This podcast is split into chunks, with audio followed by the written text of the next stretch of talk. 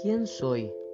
Soy Santiago, un joven de 20 años, miembro de una familia muy unida y amante de los deportes, como el rugby, el polo, el fútbol y el squash.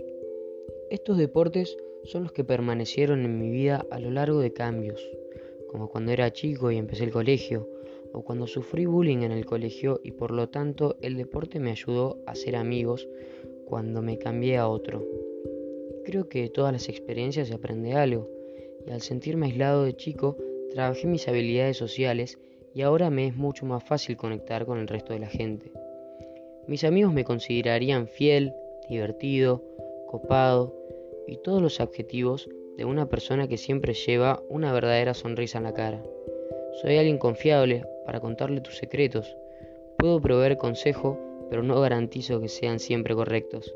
Soy soñador, pienso en mi futuro casi todos los días, divagando si seré profesionalmente un fracaso o exitoso. A veces este pensamiento me come la cabeza. Y por este pensamiento me fue tan difícil cambiarme de carrera a diseño en la Austral cuando ya tenía dos años de administración de empresas metidos. Fue un duelo conmigo mismo entre ser racional y terminar administración, o seguir mi pasión y estudiar diseño. Mi familia me aconsejó y apoyó como lo hizo toda la vida, y mis amigos también. Así que ahora soy feliz de referirme a mí mismo como un joven apasionado por lo que hace.